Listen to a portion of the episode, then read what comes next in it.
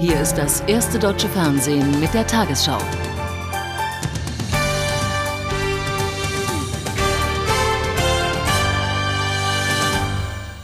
Guten Abend, meine Damen und Herren.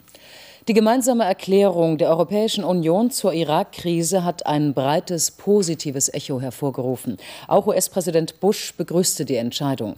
Die EU-Staaten hatten sich gestern Abend in Brüssel auf einen Text verständigt, der Gewalt als letztes Mittel nicht ausschließt. Zugleich heißt es, die Waffeninspektoren müssten die Zeit bekommen, die sie bräuchten.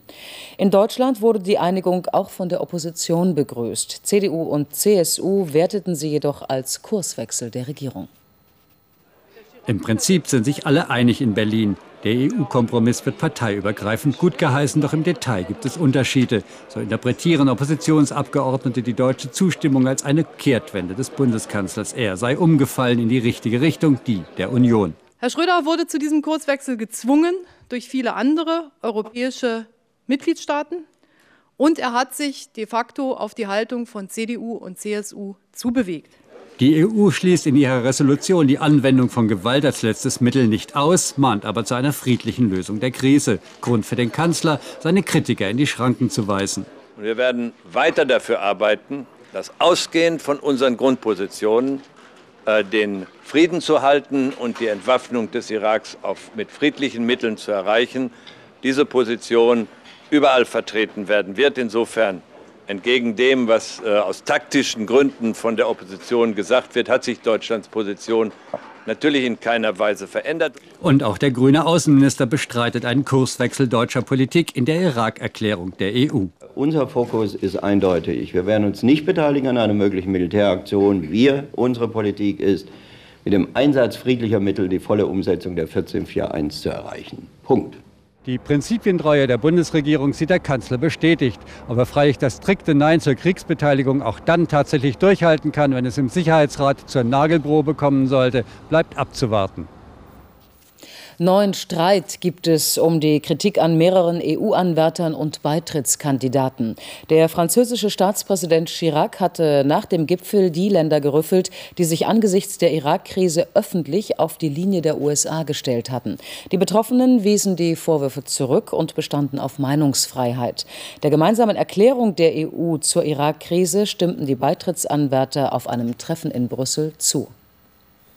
Gern wären sie schon gestern dabei gewesen, die 13 Kandidatenländer. Allein sie durften nicht. Zu eindeutig und klar hatten sich fast alle von ihnen in Briefen und Erklärungen hinter den harten Irakkurs der USA gestellt.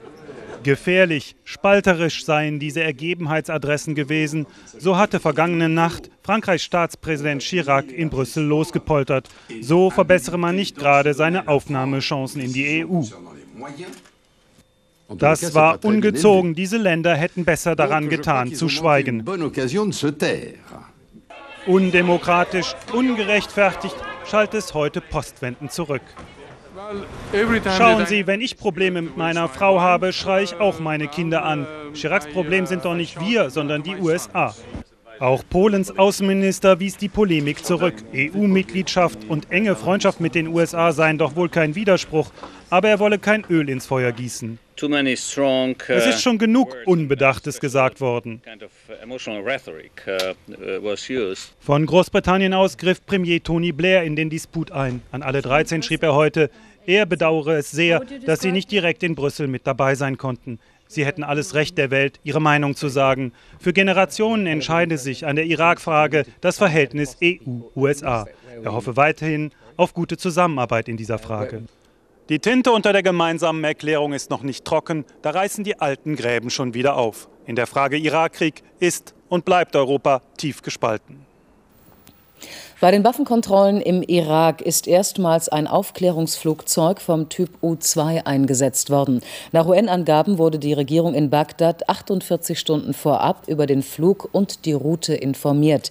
Der Irak hatte den Aufklärungsflügen in der vergangenen Woche nach langem Zögern zugestimmt.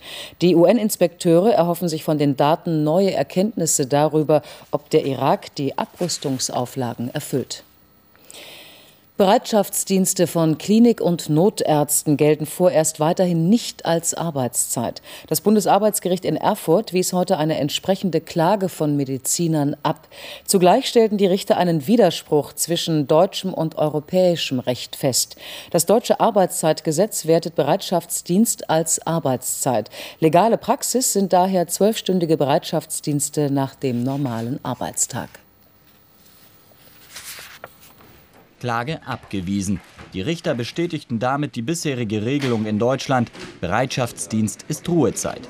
Doch das im Gegensatz zu einer Entscheidung des Europäischen Gerichtshofs, welcher Bereitschaftsdienst als Arbeitszeit ansieht. Das Bundesarbeitsgericht sieht darin einen Widerspruch und damit den Gesetzgeber am Zuge. Die Ärztevertreter sehen in dem Urteil einen Teilerfolg. Faktisch heißt es, dass wir mit der Bundesregierung jetzt über die Gesundheitsreform einen Fahrplan besprechen müssen, wie man dieses Urteil in die Tat umsetzt. Und das heißt, äh, wir brauchen eine Änderung des Arbeitszeitgesetzes, wir brauchen eine Änderung der Finanzierungsrichtlinien für, die, für das Gehalt im Krankenhaus und wir brauchen neue Tarifverträge.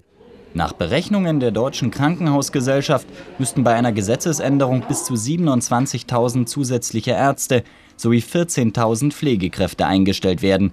Auf 1,7 Milliarden Euro werden die zusätzlichen Kosten für das deutsche Gesundheitswesen geschätzt. Dieses Geld kann nicht kostenneutral irgendwo rausgeschwitzt werden. Und das muss finanziert werden über das gängige System. Und letztlich sind auch Beitragssatzerhöhungen damit letztlich nicht ausgeschlossen. Die gesetzlichen Krankenkassen sehen in dem Urteil der Erfurter Richter keinen Freibrief für Beitragserhöhungen. Doch zunächst einmal gilt es deutsches Recht für die Ärzte an europäisches Recht anzupassen. Die Ärzte sind zu Gesprächen mit der Bundesregierung über die geplante Gesundheitsreform bereit. Auf einem außerordentlichen Ärztetag in Berlin wandte sich Ärztepräsident Hoppe zugleich gegen staatliche Bevormundung und Krankenkassenkommissare in der Medizin. In einer Resolution sprachen sich die Mediziner unter anderem für die freie Arztwahl und den Ausbau der hausärztlichen Versorgung aus. Ärztepräsident Hoppe musste mit einem ehemaligen Gesundheitsminister Vorlieb nehmen. Denn Ulla Schmidt hatte eine Einladung zum Ärztetag ohne Rederecht abgelehnt. Die Ärzteschaft, so Hoppe, sei die ständigen Diffamierungen durch die Politik leid. Ärzte seien unfähig, korrupt und leisteten schlechte Medizin. Dieser immer wieder perpetuierte Eindruck soll offensichtlich den Weg freimachen für eine Medizinüberwachungsbehörde und eine Medizin Leid nach Computerprogrammen. Vor allem das geplante Zentrum für Qualität in der Medizin, das Richtlinien für die ärztliche Behandlung erarbeiten soll, lehnt die Ärztekammer ab. Das sei der Weg in die Staatsmedizin. SPD-Fraktionschef Müntefering hielt dagegen, die Ärzte sollten sich auf das Gespräch mit der Politik einlassen, denn die entscheide letztendlich. Inhaltlich neue Töne, und zwar in Abgrenzung zur SPD, kamen von den Grünen. Und zwar zur anteiligen Finanzierung der Krankenversicherung durch Arbeitgeber und Arbeitnehmer. Wenn wir die Lohnnebenkosten senken wollten, kann die Parität auch kein Tabuthema sein. Ein deutliches Angebot an CDU-Chefin Merkel, die erklärtermaßen die Arbeitgeberbeiträge einfrieren will. Dafür soll der Patient sich stärker an den Gesundheitskosten beteiligen. Wir brauchen einen Selbstbehalt. Und dieser Selbstbehalt soll sozial auch gestaffelt sein, sodass er die einzelnen Menschen nicht überfordert. Viel Zustimmung für Angela Merkel. Aber auch mit der Regierung wollen die Ärzte bald wieder ins Gespräch kommen. Denn schon im Mai soll die Gesundheitsreform stehen. In der südkoreanischen Stadt Daegu ist es zu einer der bisher schlimmsten U-Bahn-Katastrophen gekommen. Bei einem Brandanschlag wurden vermutlich mehr als 120 Menschen getötet. Die Polizei nahm einen offenbar geistesgestörten Mann fest, der einen Brandsatz in die U-Bahn geworfen haben soll. 138 Fahrgäste wurden verletzt, viele werden noch immer vermisst. Das Stadtzentrum von Daegu kurz nach der Wahnsinnstat eines Einzelnen. Es war kurz vor zehn. Flammen und Rauch breiten sich in wenigen Minuten in den U-Bahn-Tunneln aus. Die Feuerwehrmänner treffen auf eine grausame Szenerie. Viele Menschen verbrannt, die Stahlrahmen der Waggons geschmolzen und dann die Hitze. Es herrschten wohl bis zu 1000 Grad. Als wir ankamen, haben wir noch einige Bewusstlose auf den Treppen gefunden und sie natürlich als erstes rausgebracht. Kleidungsstücke der Flüchtenden auf den Stufen. Die meisten Opfer starben an Rauchvergiftung. Auf den Straßen verzweifelte Versuche, Menschen wiederzubeleben. Schnell wird Kritik laut, die Verantwortlichen hätten nicht rechtzeitig genug reagiert. Meine Tochter hat sich aus der brennenden Bahn mit dem Handy gemeldet, sagt dieser Mann. Dann habe er nichts mehr von ihr gehört. Und seine Frau. Ich habe sofort die Bahnpolizei angerufen. Die wussten noch gar nichts von dem Feuer. Der mutmaßliche Täter wurde schnell festgenommen. Er soll nach Augenzeugenberichten eine präparierte Plastikflasche in einen Waggon geworfen haben. Der Mann ist vermutlich geistesgestört. Er hatte zuvor gegenüber Familienangehörigen Anschläge angekündigt. Genaue Erkenntnisse über ein Motiv gibt es aber noch nicht. Der Täter liegt Tür an Tür mit seinen Opfern. Viele von ihnen schweben immer noch in Lebensgefahr. Private Bauherren und Käufer von Wohnungen können die Eigenheimzulage vorerst doch noch ohne die geplanten Kürzungen in Anspruch nehmen.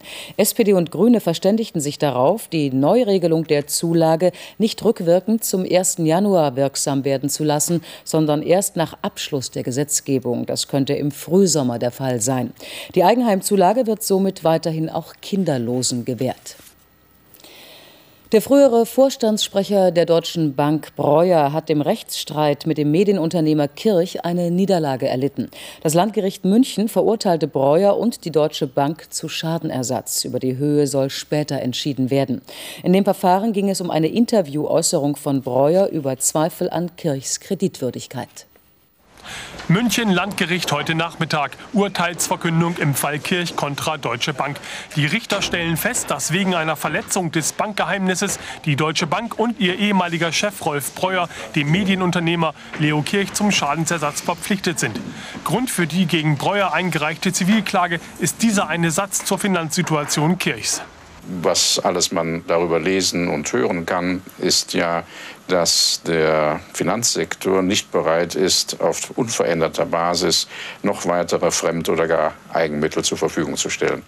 Damit habe Breuer entgegen der gebotenen Verschwiegenheitspflicht zum Ausdruck gebracht, dass Kirch nicht mehr kreditwürdig sei, urteilten die Richter.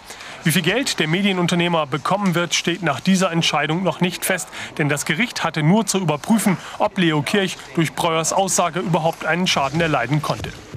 Dass ein Schaden insgesamt wirtschaftlich entstanden ist, dürfte außer Zweifel stehen. Die Frage, wie hoch der ist und wie er zurechenbar ist, wäre gegebenenfalls dann Teil einer weiteren Klage. Kirchs Anwalt geht in diesem Fall von einer Forderung von mindestens 100 Millionen Euro aus.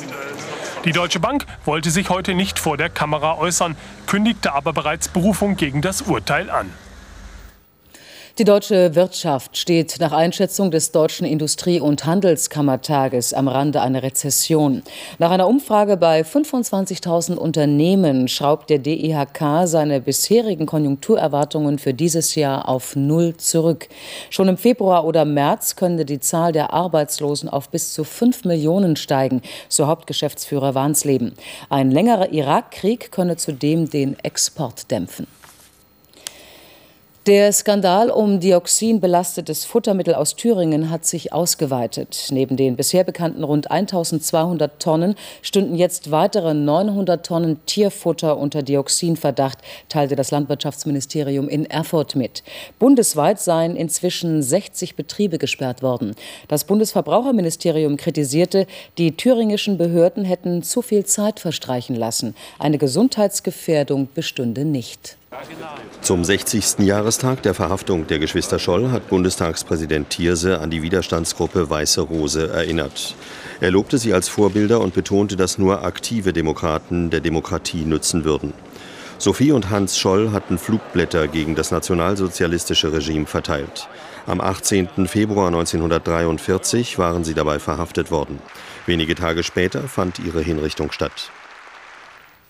Die Schweizer Yacht Alinghi ist dabei, Segelgeschichte zu schreiben. Ihr fehlen noch zwei Siege, um als erstes europäisches Team die bedeutendste Regatta der Welt zu gewinnen, den America's Cup.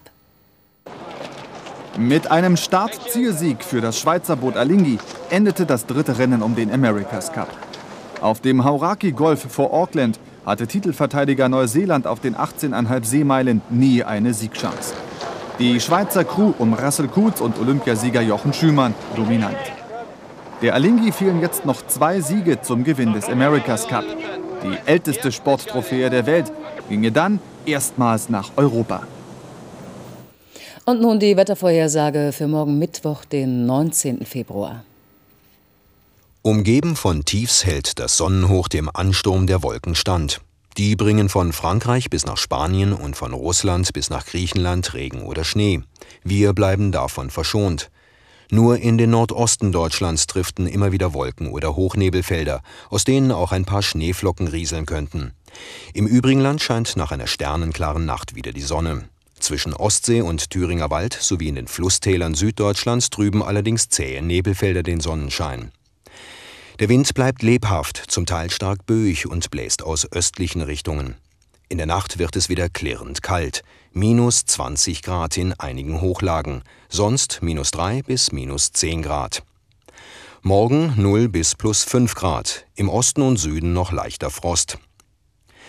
Bis Samstag bleibt es fast überall sonnig. In den Nächten regiert noch der Frost, aber tagsüber wird es langsam etwas wärmer oder besser gesagt etwas weniger kalt.